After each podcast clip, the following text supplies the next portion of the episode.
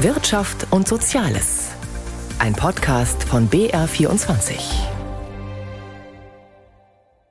Deutschland steht morgen still. Warum die Gewerkschaft Verdi im Tarifkonflikt im öffentlichen Dienst die Bundesrepublik weitgehend lahmlegt, das besprechen wir gleich mit Verdi-Chef Frank Wernicke. Bankenbeben in der Schweiz. Vor einer Woche wurde die angeschlagene Großbank Credit Suisse buchstäblich in letzter Minute vor dem Aus gerettet. Die spektakuläre Notrettung und ihre Folgen sind ein Thema im Magazin Wirtschaft und Soziales auf BR24 Radio. Weitere Themen sind ein EuGH-Urteil im Abgasskandal und die bayerische Gastronomie, die sich von der Corona-Pandemie erholt. Am Mikrofon begrüßt sie Rigobert Kaiser. Seit Wochen bestimmt der Tarifkonflikt zwischen der Gewerkschaft Verdi und den Arbeitgebern des öffentlichen Dienstes das Leben der Deutschen. Geschlossene Kitas, Krankenhäuser und Altenheime im Notfallmodus gehören schon fast zur Tagesordnung, ebenso ausgefallene Flüge oder ein lahmgelegter öffentlicher Personennahverkehr. Nach der Zuspitzung der letzten Tage wird nun die nächste Eskalationsstufe gezündet. Verdi und die Eisenbahnergesellschaft EVG haben sich zusammengeschlossen. In Deutschland, natürlich auch in Bayern, wird dann fast nichts mehr gehen. Die Bahn stellt den Fernverkehr ein, Flughäfen bleiben geschlossen. Und die Frage ist, warum der Konflikt so eskaliert. Birgit Habrath hat in Regensburg Verdi-Chef Frank Wernicke getroffen. Es gibt viel Kritik, Herr Wernicke, nicht dass gestreikt wird, sondern dass die Aktionen diesmal so heftig ausfallen. Was sagen Sie? Ein Tag den Verkehr lahmlegen nach den Warnstreiks zuvor, ist das aus Ihrer Sicht noch verhältnismäßig? Der Streik ist äh, notwendig, er ist auch in der Dimension notwendig, denn wir haben an allen Verhandlungstischen im Verkehrsgewerbe und wir rufen hier verschiedene Beschäftigtengruppen auf, zusammen mit den Kolleginnen und Kollegen der Eisenbahnergewerkschaft, eine Situation, wo die Arbeitgeber versuchen, uns mit warmen Worten abzuspeisen und auf die wesentlichen Forderungen der Beschäftigten nicht eingehen. Deshalb das starke Signal an dem Montag, und wir rufen alle Beschäftigten in den Verkehrsberufen und im Infrastrukturbereich in den Arbeitskampf. Aber damit verderben Sie sich doch mit vielen Bürgerinnen und Bürgern, mit Fahrgästen, die bisher vielleicht Sympathie für die Forderungen hatten, aber jetzt sagen, das ist zu viel. Verkehrs im Bereich des öffentlichen Dienstes, der öffentlichen Daseinsvorsorge sind immer mit Belastungen für die Bevölkerung verbunden. Das ist so. Wenn sich aber im Bereich des Verkehrs nichts verbessert, wird die Qual und die Belastung für die Bevölkerung dauerhaft sein. Und deshalb ist es manchmal besser, an einem Tag ein deutliches Signal zu setzen, als Probleme jahrelang ungelöst zu lassen. Um nur ein konkretes Beispiel zu nennen, es fehlen akut Tausende von Busfahrerinnen und Busfahrern. Immer mehr Verbindungen werden ausgedünnt. Und das ist der Anfang einer Entwicklung, weil ganz, ganz viele Menschen scheiden demnächst aus aus den Verkehrsberufen, gehen in Rente. Und so wie die Dinge sind, wird es einen richtigen Run-off, jetzt einen Wechsel geben aus den Berufen mit einer Einschränkung von Dienstleistungen. Jetzt wird wieder verhandelt in dritter Runde mit Bund und Kommunen. 10,5 Prozent, mindestens 500 Euro fordern Sie. Sie wissen als Gewerkschaftschef, dass man das nicht eins zu eins umsetzen kann. Wo ist da Ihre Schmerzgrenze? Was muss am Ende auf jeden Fall im Tarifergebnis stehen? Es gibt einen ganz wesentlichen Punkt für uns und das ist der von Ihnen angesprochene Mindestlohn. Der bewirkt ja dass ähm, alle Menschen die gleiche Erhöhung bekommen, unabhängig davon, wie ihr derzeitiger Ausgangslohn ist. Also die 500 Euro. Die 500 Euro und äh, das führt einfach dazu, dass diejenigen, die nicht so Einkommen haben im öffentlichen Dienst, nehmen wir Busfahrerinnen und Busfahrer, aber auch Menschen, die in der Abfallwirtschaft, in Abfallwirtschaftsunternehmen arbeiten, viele, die in den Verwaltungsjobs sind und auch schlecht bezahlt sind, dass die einen höheren Ausgleich bekommen weil sie sind ja ganz besonders hart betroffen von der derzeitigen Preissteigerung, von der Inflation, insbesondere den steigenden Lebensmittelpreisen. Aber die Arbeitgeber bieten Ihnen doch die Einmalzahlungen, also 2500 Euro, das ist ja auch für die unteren Einkommensgruppen, ist das wesentlich mehr in Prozenten umgerechnet als für die oberen. Stimmt, aber es ist eben ein einmaliger Effekt. Und leider müssen wir davon ausgehen, dass die derzeit hohen Preise nicht wieder nach unten gehen. Vielleicht dämpft sich die Preissteigerung ein bisschen ab, aber es bleiben weiterhin steigende Preise. Deshalb ist es so, dass die steigenden Preise nur durch nachhaltig wirkende Tariflohnentwicklungen ausgeglichen werden können. Einmalzahlungen können da eine Brücke sein, aber am Ende zählt, und das ist die harte Währung, was bringt auf einer Laufzeit von x Monaten ein Tarifvertrag an nachhaltiger Einkommensverbesserung. Und da liegen wir leider mit den öffentlichen Arbeitgebern noch sehr weit auseinander. Aber Einschätzung, kann es diesmal ein Ergebnis geben in der dritten Runde? Ohne Optimist zu sein, sollte man besser keine Tarifverhandlungen führen. Ob es zu einem Ergebnis kommt in der dritten Verhandlungsrunde oder nicht, hängt aus meiner Sicht ganz wesentlich davon ab, ob die Arbeitgeber einen Schritt auf die Beschäftigten zumachen und einen ausreichend hohen Mindestbetrag mit uns vereinbaren. Das ist der zentrale Schlüssel für einen Tarifabschluss. Das war meine Kollegin Birgit Habrath im Gespräch mit Verdi-Chef Frank Wernicke vor dem großen Streiktag in Deutschland. Vor einer Woche in der Nacht vom Sonntag auf Montag drängte die Zeit. Die Credit Suisse war so tief in den von ihr selbst verursachten Abwärtsstrudel hineingerutscht, dass sie vom großen Rivalen UBS gerettet werden musste, unterstützt und alimentiert mit Milliardenbeträgen der Schweizer Regierung und der Notenbank. Katrin Hondel über eine Rettung in buchstäblich aller, allerletzter Minute. Der Schweizer Bundespräsident Alain Berset sprach von einer sehr starken Lösung. Für drei Milliarden Franken übernimmt die UBS die Krisenbank Credit Suisse. Das sei eine Ankündigung von sehr großer Tragweite, so Berset. Für die beiden betroffenen Banken natürlich, aber auch für die Stabilität des Schweizer Finanzplatzes, für Privatleute wie Unternehmen, die Zugang zu Finanzmitteln des Bankensystems brauchen und für die Stabilität des internationalen Finanzsystems, so Berset. Ein unkontrollierter Absturz der Credit Suisse hätte unkalkulierbare Folgen für das Land und die internationale Finanzwelt. Wir müssen alles tun, um eine weitreichende Finanzkrise zu vermeiden. Nous avons donc la responsabilité de tout faire. Die Schweizerische Nationalbank SNB unterstützt den Deal der beiden größten Schweizer Banken mit Liquiditätshilfen und gewährt den Banken ein Darlehen von insgesamt bis zu 100 Milliarden Franken. Zusätzlich sicherte der Bundesrat, also die Schweizer Regierung, der UBS eine Garantie von 9 Milliarden Franken zu. Die Regierung bedauere es, dass die Credit Suisse nicht in der Lage gewesen sei, die Schwierigkeiten aus eigener Kraft zu meistern, sagte Finanzministerin Karin Keller-Sutter. Die Übernahme der CS durch die UBS sei aber keine Staatslösung, betonte sie. Jede andere Lösung jedoch hätte eine Finanzkrise zur Folge gehabt. Der Ausfall einer global systemrelevanten Bank hätte gravierende volkswirtschaftliche Verwerfungen in der Schweiz, aber auch weltweit gehabt. Die Schweiz musste hier auch ihre Verantwortung über die eigenen Landesgrenzen hinaus wahrnehmen. Der Bundesrat ist überzeugt, dass die Übernahme der CS durch die UBS die Grundlage für mehr Stabilität schafft sowohl in der Schweiz wie auch international. Es ist eine historische Entscheidung. Mit der Übernahme durch die UBS geht die 167-jährige Geschichte der Traditionsbank Credit Suisse zu Ende. Die Neue Zürcher Zeitung schreibt vom größten wirtschaftspolitischen Erdbeben in der Schweiz seit der UBS-Rettung 2008 und dem Grounding der Swissair 2001. Entsprechend durchwachsen waren die ersten Reaktionen in der Schweizer Politik auf den Deal. Lob kam von der FDP, die Übernahme sei notwendig gewesen, um großen Schaden vom Schweizer Finanz- und Wirtschaftsstandort abzuwenden. Der Co-Präsident der Sozialdemokraten, Cedric Wermuth dagegen, schrieb empört auf Twitter, dass sich seit der Finanzkrise von 2008 nichts geändert habe, das ganze Finanzsystem sei krank und absurd und nun müsse wieder der Staat rettend einspringen. Natürlich kann man jetzt jammern und sagen, man hätte vor so und so vielen Jahren was anderes machen sollen, aber gegeben der Schlamassel, in dem man jetzt steckt, ist es die beste Lösung. Sagt der Ökonom Thorsten Hens, Vizedirektor des Instituts für Banking und Finance an der Uni Zürich.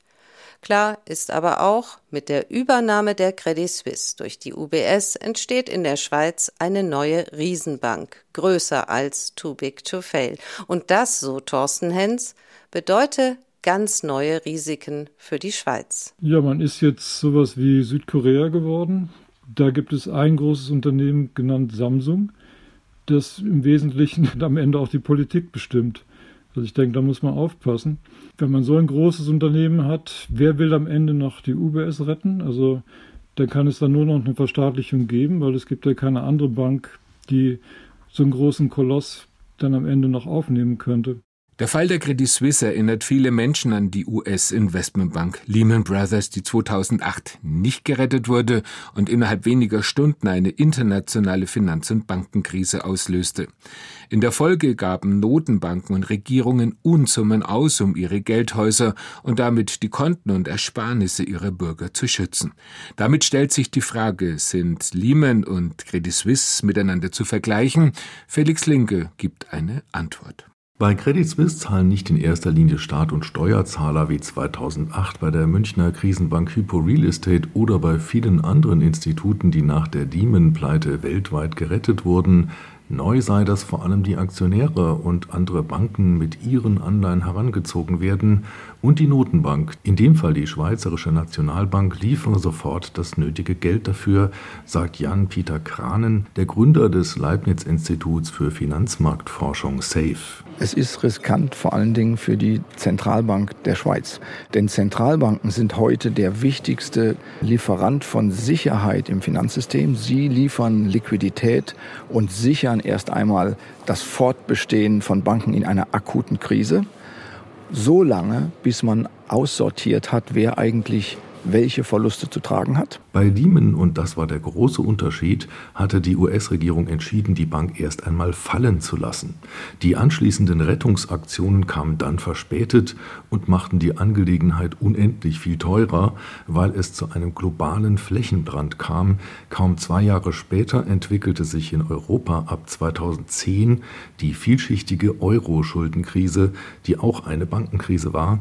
Wieder gab es eine Immobilienblase wie in Spanien und an den Märkten wurde gegen die Tragfähigkeit der Staatsschulden in einigen Euro-Ländern gewettet. Ulrich Stephan, Chefanlagestratege der Deutschen Bank, sagte damals, das Problem ist, glaube ich, dass man diskutiert, ob es so ein Lehman-Szenario geben könnte also Übersprungeffekte auf andere Länder. Ich glaube, dass das nicht der Fall sein wird, weil auch die Europäer einige Maßnahmen ergriffen haben, die Übersprungeffekte nicht zustande kommen lassen sollten. Das sind diese europäischen Rettungspakete, aber auch die EZB steht sicherlich bereit, um im Zweifelsfalle eingreifen zu können. Ein Machtwort von EZB-Präsident Mario Draghi beendete damals die negative Spekulation. Auf der anderen Seite musste Draghi die drohende Banken- und Staatspleite in Griechenland bekämpfen. Dort gab es einen Bankrun, die Sparer standen Schlange an den Geldautomaten, dafür gab es direkte Sonderkredite von der Notenbank. Auch in den USA stehen jetzt die Sparguthaben der Kunden bei der Silicon Valley Bank und anderen Regionalbanken im Feuer. Die Anlagerisiken, die für die Banken mit steigenden Zinsen verbunden sind, wurden offenbar unterschätzt. Von einem Überspringen auf andere Länder ist nichts zu spüren, aber eine bessere Einlagensicherung wäre auch in Europa denkbar, sagt Kranen. Wir haben Einlagensicherung für Sparer, für Kleinsparer und so weiter. Bis 100.000 Euro ist diese Sicherheit sozusagen auch gesetzlich gewährleistet für alle anderen Einleger. Und hier kommen wir jetzt zu dem eigentlichen, wie soll ich sagen, der offenen Stelle in der Bankenregulierung Europas. Für alle anderen Einleger, wie etwa Unternehmen, gibt es die Sicherheit nicht. Und das löst jetzt auch den Run aus, den wir gerade überall in der Welt gesehen haben. In Deutschland ansässige private und Genossenschaftsbanken sowie Sparkassen garantieren weit höhere Einlagen auch für Unternehmen. Diese Garantien sind aber freiwillig und im Krisenfall nicht einklagbar. Ausgestanden ist die Krise noch lange nicht. Der Dieselabgasskandal aus dem Jahr 2015 beschäftigt noch immer die Gerichte. Weltweit kämpfen geschädigte Dieselfahrer um Schadenersatz, weil ihre Fahrzeuge an Wert verloren haben. Deutsche Gerichte, vor allem der Bundesgerichtshof, waren in ihren Urteilen zu Schadenersatzklagen sehr restriktiv. Doch das könnte sich ändern, denn der Europäische Gerichtshof hat ein wegweisendes Urteil zugunsten der Autobesitzer gesprochen. Shishi Deppe berichtet. Die Chancen für Autobesitzer vom Hersteller Schadensersatz zu bekommen sind deutlich gestiegen. Der Bundesgerichtshof, Deutschlands oberstes Zivilgericht, hatte in der Vergangenheit immer wieder gesagt, nein, es gibt keinen Schadensersatz, falls die Abgasreinigung bei bestimmten Temperaturen runtergefahren wird. Die europäischen Regeln, die so etwas eigentlich verbieten, sind nur für die Allgemeinheit da, sollen eben für gute Luft sorgen, die geben aber nicht den einzelnen Autokäufern ein Recht auf Schadensersatz. Das sieht nun das oberste Gericht der EU anders. Es gäbe doch die Papiere beim Neuwagenkauf, die sogenannte Konformitätsbescheinigung, die besagt, dass das Auto den Normen der EU entspricht. Das bedeutet, nach europäischem Recht würde direkt eine Verbindung zwischen dem Hersteller und dem einzelnen Käufer bestehen. Deswegen müssten die Käufer auch die Möglichkeit bekommen, gegen den Hersteller vorzugehen. Damit werden jetzt sicher viele Kunden darüber nachdenken, ob sie klagen wollen. Denn nicht nur Mercedes und VW, sondern auch viele andere Autohersteller in Europa haben Thermofenster verwendet. Vor Gericht wird es dann vor allem darum gehen, ob die Reinigung der Abgase zu Unrecht bei bestimmten Temperaturen eingestellt wird. Die Hersteller hatten bislang immer argumentiert, das sei notwendig, weil ansonsten der Motor Schaden nehmen würde. Das Kraftfahrtbundesamt hatte das auch abgesegnet. Der EuGH hatte aber schon in früheren Entscheidungen gesagt, nein, die Reinigung darf grundsätzlich nicht eingestellt werden. Das Thermofenster ist typischerweise nicht erlaubt. Denn es könne dazu führen, dass die Abgase die meiste Zeit des Jahres nicht gereinigt werden, je nachdem, bei welchen Temperaturen es abschaltet. Und das sei ja nicht Sinn und Zweck der europäischen Vorschriften. Nur ausnahmsweise sei ein Thermofenster erlaubt, wenn andernfalls beim Fahren unmittelbare Schäden entstünden und damit eine konkrete Gefahr drohe. Bislang hatten die deutschen Gerichte das nicht einmal geprüft, hatten Klagen wegen des Thermofensters immer abgewiesen. Nur bei der ersten Klagewelle, als es noch um die Betrugssoftware von VW ging, die nur auf dem Prüfstand Abgase reduzierte, bekamen Kunden Schadensersatz zugesprochen, weil das Handeln von VW eindeutig sittenwidrig gewesen sei. Aber jetzt ist bei den Thermofenstern, also weniger Abgasreinigung bei bestimmten Temperaturen, nun auch Schadensersatz denkbar, selbst wenn das nicht sittenwidrig war. Dabei ist allerdings nicht sicher, wie viel Geld es am Ende gibt, denn die gefahrenen Kilometer dürfen grundsätzlich mit dem Schadensersatz verrechnet werden. Das erlaubt der EuGH. Im konkreten Fall, den das Landgericht Ravensburg dem EuGH zur Prüfung vorgelegt hat, sollen die deutschen Richter aber darauf achten, dass es immer noch eine angemessene Entschädigung für den Kläger gibt. Was allerdings angemessen ist, dazu werden sich die Gerichte hier sicherlich noch viele Gedanken machen. Am 21. März vor drei Jahren begann wegen der Corona-Pandemie der erste Lockdown. Die Menschen mussten zu Hause bleiben, ihre Bewegungsfreiheiten waren drastisch eingeschränkt. Hart traf es die Gastronomie, denn Reisen, Übernachtungen im Hotel, Essen in Restaurants, ein Bierchen oder Cocktails in Bars und Diskotheken waren nicht mehr möglich. Tom Fleckenstein hat sich in einer Branche umgehört, die immer noch mit den Spätfolgen zu kämpfen hat. Viel Betrieb im Truderinger Wirtshaus in München. Die bayerische Traditionsgaststätte ist nach drei wirtschaftlich harten Jahren wieder gut besucht. Der Schweinsbraten kostet unter 14 Euro, die Auswahl beim Bier ist groß. Doch bei den neuen Öffnungszeiten müssen die Gäste erst einmal schlucken. Nur noch an vier Tagen von Donnerstag bis Sonntag können sie hier ihren Durst und Hunger stillen. So wie diese sympathische Runde mit fitten Menschen im Rentenalter. Ja, es ist schade, aber man kann es verstehen, wenn kein Personal da ist, was sollen sie machen? Ja? Montag bis Mittwoch gar nicht und nur am Wochenende und dann sind wieder alle unterwegs. Und wir würden ganz gern die Wirtshäuser auch vorher unterstützen an den ersten Wochentagen, geht aber nicht, weiß zu. Naja, am Freitag, Samstag, Sonntag ist dann gestopft voll. Doch was bleibt dem Wirt anderes übrig? Christian Krohn hat das Wirtshaus seit 25 Jahren gepachtet. Vor zwei Jahren stand er kurz vor der Insolvenz und konnte nur wegen der Corona-Hilfen überleben. Jetzt freut sich der 58-jährige Gastwirt über die große Nachfrage. 140 Gäste könnte er im Wirtshaus bedienen. Außerdem hat er 200 Plätze im Biergarten. Doch es fehlt an Personal. Für uns ist es auch schade, nur noch vier Tage aufzuhaben. Wir können den Umsatz nicht generieren. Wir bräuchten mit unserer Kostenstruktur eigentlich fünf oder sechs Tage, aber das können wir nicht anbieten. Und ich selber kann mich auch nicht zerreißen. Konkret sucht er Bedienungen und einen Schankkellner. Bei 12 Euro pro Stunde Grundgehalt. Nicht gerade üppig, aber beim Trinkgeld seien die Kunden seit Corona spendabler geworden. Wir bieten keinen attraktiven Arbeitsplatz. Das ist uns klar. Das ist genauso wie Krankenhaus oder Pflege. Da gibt es Nachtdienste, da gibt es Spätdienste. Wir können es nur durch ein gutes Team und gute Bezahlung wettmachen. Das sieht die Präsidentin des Bayerischen Hotel- und Gaststättenverbands ähnlich. Angela Inselkammer betreibt den Brauereigasthof in Eigen, seit über 200 Jahren in Familienbesitz. In der näheren Umgebung hätten bereits fünf Wirtshäuser schließen müssen, wegen des akuten Arbeitskräftemangels. Unsere festen Mitarbeiter, unsere Stammmitarbeiter, da hatten wir kaum Verluste. Die sind auch, wenn überhaupt, wenn sie weg waren, wieder da. Es geht nur um die ganz vielen Aushilfen, die wir brauchen. Die Gastronomie hat halt einzelne Spitzentage, wo sie unbedingt Unterstützung braucht. Und diese Menschen haben kein Kurzarbeitergeld bekommen. Die mussten sich was anderes suchen. Viele Aushilfskräfte sind in andere Branchen abgewandert, die attraktivere Arbeitszeiten oder Homeoffice anbieten. Dazu kommt generell der demografische Wandel. Angela Inselkammer fordert daher, wir müssen auch den Zugang von Mitarbeitern aus Drittländern unbedingt erleichtern. Ohne diese Menschen, die gerne hierher kommen, um zu arbeiten, um uns zu unterstützen, werden wir nicht zurechtkommen. Außerdem brauche es flexiblere Arbeitszeiten. Die Bezahlung sei gut, die Tariflöhne zumindest um 5 Prozent pro Jahr gestiegen. Dazu kommt Hoffnung am Horizont beim Nachwuchs, ein Plus von 29 Prozent wie bei den Auszubildenden in Oberbayern. Bundesweit wollen jedoch immer weniger Koch oder Kellner werden. Der Wirt vom Truderinger Wirtshaus hofft ab Mai wieder fünf Tage in der Woche aufmachen zu können, vorausgesetzt er findet Personal. Roboter als Servicekräfte seien keine Lösung. Mir ist eine Service-Susi angeboten worden, aber wenn hier die Tür aufgeht und schlagartig 140 Leute Hunger haben, was zum Essen haben wollen, Durst haben, dann kann ich keinen Roboter einsetzen, sondern dann müssen einfach die Servicekräfte richtig die Beine in die Hand nehmen, Gas geben. Und ich glaube nicht, dass das Roboter irgendwann machen können. Es ist am Ende wie im Krankenhaus, wie in der Pflege, in der Dienstleistung. Es werden immer Menschen machen müssen. Die lustige Seniorenrunde in der urigen Wirtschaft will auch lieber von anständigen Kellnern bedient werden.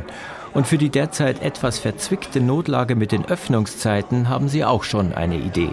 So gehen wir am Donnerstag, am Freitag, am Samstag und am Sonntag. Das war das Magazin für Wirtschaft und Soziales mit Rigobert Kaiser.